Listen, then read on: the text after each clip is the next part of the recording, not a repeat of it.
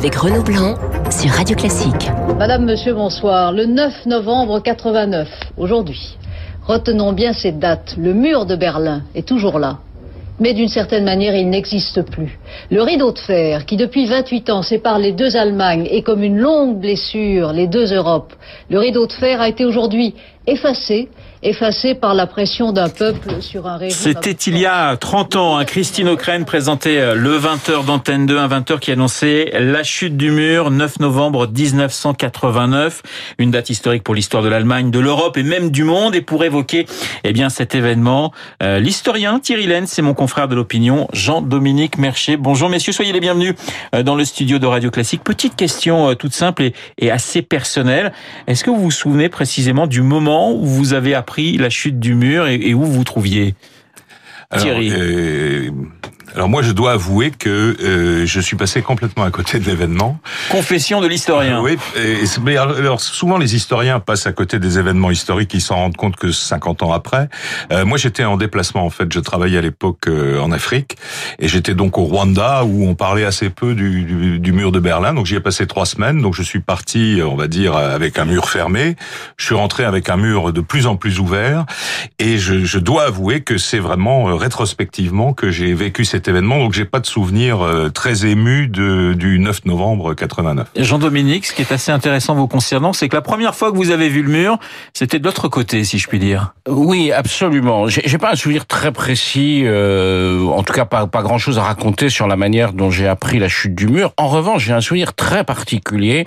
Je fais partie de, je pense, de ces occidentaux. On est assez peu nombreux qui, pour la première fois, ont vu le mur depuis l'Est. J'étais allé quelques années avant, depuis l'Est. J'étais allé quelques années avant sa chute, évidemment, euh, à Berlin, euh, et euh, pour la première fois, et J'étais allé à Berlin-Est directement, sans passer par l'Ouest. Berlin, Hauptstadt der DDR, comme on disait. Euh, Berlin, la capitale de la République démocratique allemande. C'était la fin de l'été. Il venait d'y avoir un orage sur Berlin. Je me souviens, je remonte à pied cette grande avenue, un peu les Champs-Élysées de Berlin, qui s'appelle Unter den Linden. On arrive à la porte de Brandebourg, et là, et là, il y avait une pelouse immaculée, très propre, et le mur blanc. Parce que du côté euh, de l'Allemagne de l'Est, du côté euh, communiste, il y avait absolument aucun graffiti dessus. Vous imaginez bien, on ne approchait pas comme ça. Il y avait donc ce, c'était assez beau en fait. C'était un peu comme l'esplanade des Invalides avec un mur au bout, un mur blanc immaculé et des Vopo, la Volkspolizei, la, la, la, la police qui gardait. À la fois beau et terrifiant. Et puis terrifiant parce que et avec cette idée que euh, c'est là que se termine au sens physique du terme, l'empire communiste, et que de l'autre côté, euh, c'est l'Occident libéral et capitaliste. Et donc, effectivement, ça, c'est un souvenir très fort. Jeudi 9 novembre, Günther Schabowski, le porte-parole hein, du gouvernement est-allemand, évoque à 18h53, euh, j'allais dire, l'ouverture de la frontière. On lui pose la question, mais, mais quand? Et là, il ne sait pas quoi répondre. Il balbutie un petit peu. Il regarde ses notes. Alors, je ne sais pas si c'est une légende ou pas. On dit qu'il n'arrivait pas à se relire euh, concernant ses notes et il dit, euh, eh bien, autant que je sache, immédiatement. Oui. En, réalité, bon, d'après ce qu'on a pu savoir, parce qu'évidemment, il y, aurait une version glorieuse pour Chabovski qui serait de dire il était un homme pour l'ouverture, enfin, etc. Et puis, il y a probablement une version un peu plus juste, c'est que c'était quand même un, un communiste assez, euh, assez convaincu et que pour lui, les décisions qui avaient été prises dans l'après-midi par le bureau politique sur le plan, on va dire, de la politique générale était bien plus importante que ces histoires de visa, d'ouverture, de machin. Et on raconte que euh, il n'avait pas relu euh, le, le, le, relevé de décision du, du comité central parce qu'il s'attendait, il s'attendait pas à des flots de questions et c'était assez rare que les journalistes, notamment étrangers, puissent poser des questions dans ces conférences de presse. Ce qui fait qu'il a été pris un peu de court. Il était venu pour leur parler des grandes réformes, du fameux tournant, euh, etc. Et puis on lui pose une question sur un sujet, au fond, qui était pour lui mineur, puisqu'on on commençait à passer quand même par ailleurs. Et donc, il, il fait cette réponse, on va dire, presque agacée après avoir consulté ses notes, euh, et puis un peu de mémoire, mais je crois qu'il avait une, il a eu sur le coup une assez mauvaise mémoire. Mais Jean-Dominique, ce qui est assez extraordinaire, c'est qu'en quelques, quelques minutes, il y a des milliers de euh, Berlinois de l'Est qui, entendant ce, ce, cette phrase, se, se précipitent vers le mur. Oui, c'est comme l'a bien raconté Thierry, c'est ces moments où l'histoire bascule et toujours, il y a toujours une anecdote. Euh, il se passe un truc inattendu et puis ça déclenche effectivement ce qui quand même se préparait depuis des mois et voire des années en fait depuis l'arrivée de Gorbatchev au pouvoir. On savait que les choses allaient bouger. La frontière. On est en pleine perestroïka. On est en pleine perestroïka depuis 1985. Ça fait donc quatre ans. Euh, les, portraits euh, de Gorbatchev se, se, vendaient euh, ou se distribuaient en Allemagne de l'Est contre l'avis euh, du Parti communiste est-allemand, du SED, parce que euh, ils avaient bien compris qu'il y avait en fait un, ennemi euh, au Kremlin. Et, et, donc effectivement tout ça se préparait. Et puis il y avait surtout depuis quelques mois l'ouverture de la frontière du rideau de fer. Le rideau de fer Entre en fait, il est tombé en Hongrie. C'est les Hongrois qui ont, qui ont fait tomber le rideau de fer au mois de mai avec en enlevant les barbelés. Et, puis, durant l'été, euh, des Allemands de l'Est qui étaient en vacances au bord du lac Balaton euh, ont décidé de ne pas rentrer euh, en, chez eux et de passer à l'Ouest. Et donc, ils sont passés. Donc, en fait, c'était en train de se produire. Mais effectivement, le symbole définitif historique, historiquement, c'est la chute du mur sur un comportement d'un bureaucrate assez stupide euh, qui dit une bêtise et tout d'un coup la foule se précipite et, et, pète tout quoi. Alors on dit aussi également euh, Thierry que Gorbatchev dormait et qu'on n'a pas voulu le, le, réveiller au moment de la chute du mur. Est-ce que ça fait partie aussi de la belle légende ou, ou, pas? Oui, je, je, crois que de, de toute façon, euh, bon, ah, bien sûr, il faut euh, euh avec le recul, on, on croit beaucoup moins à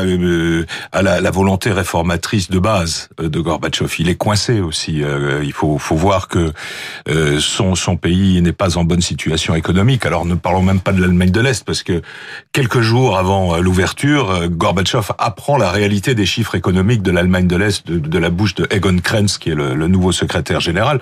Tout le monde tombe des nues. On, est, on ne savait pas hein, que la situation, que la dette extérieure de l'Allemagne de l'Est était telle.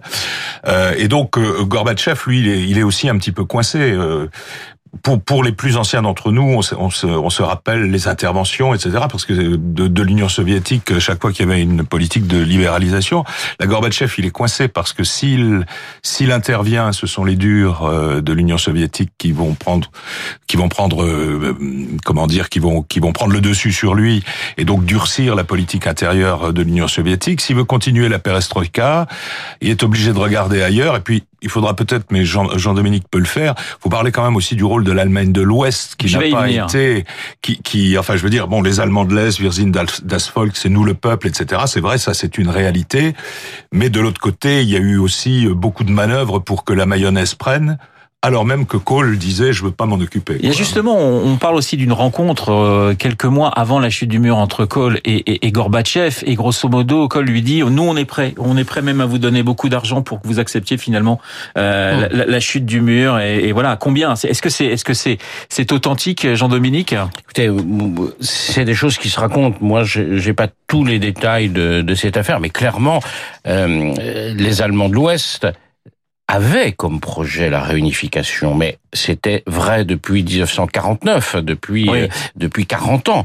Euh, c'était le le c'était euh, il pensait toujours n'en jamais parlé. C'était c'était absolument présent. cette cette coupure était non acceptable par l'opinion euh, en Allemagne et par la classe dirigeante allemande. Donc euh, oui, c'était effectivement ça, ça, ça se, il se parlait énormément entre euh, entre avec les Russes et avec les Allemands de l'Est entre, eux. Alors justement, je vous propose d'écouter le journal d'Antenne 2 cette fois du 10 novembre avec Christine O'Krent qui nous parle du chancelier allemand qui se rend près du mur. Écoutez. Depuis 20 heures précises, depuis l'ouverture du journal, la scène ici est étonnante. Je vous le disais par téléphone il y a un instant, le chancelier Helmut Kohl franchissait la foule tant bien que mal pour aller à son tour vers le mur. Et vous entendez ces cris. On salue ainsi l'arrivée des voitures qui continuent de venir de Berlin-Est. Vous savez, les petites Trabant, ces toutes petites voitures, on tape dessus, on a l'impression qu'elles Alors, Helmut Kohl qui traverse la foule, évidemment. J'ai une question sur euh, celui qui est l'allié à l'époque euh, d'Helmut Kohl en France, c'est François Mitterrand. Que pense le président français de cette réunification? Jean-Dominique Thierry Oui, alors c'est compliqué parce que euh, François Mitterrand est un Français de sa génération. Et un Français, il est né en 1916, et donc c'est quelqu'un qui euh, euh, qui a un rapport compliqué avec l'Allemagne, parce que l'Allemagne a été l'ennemi.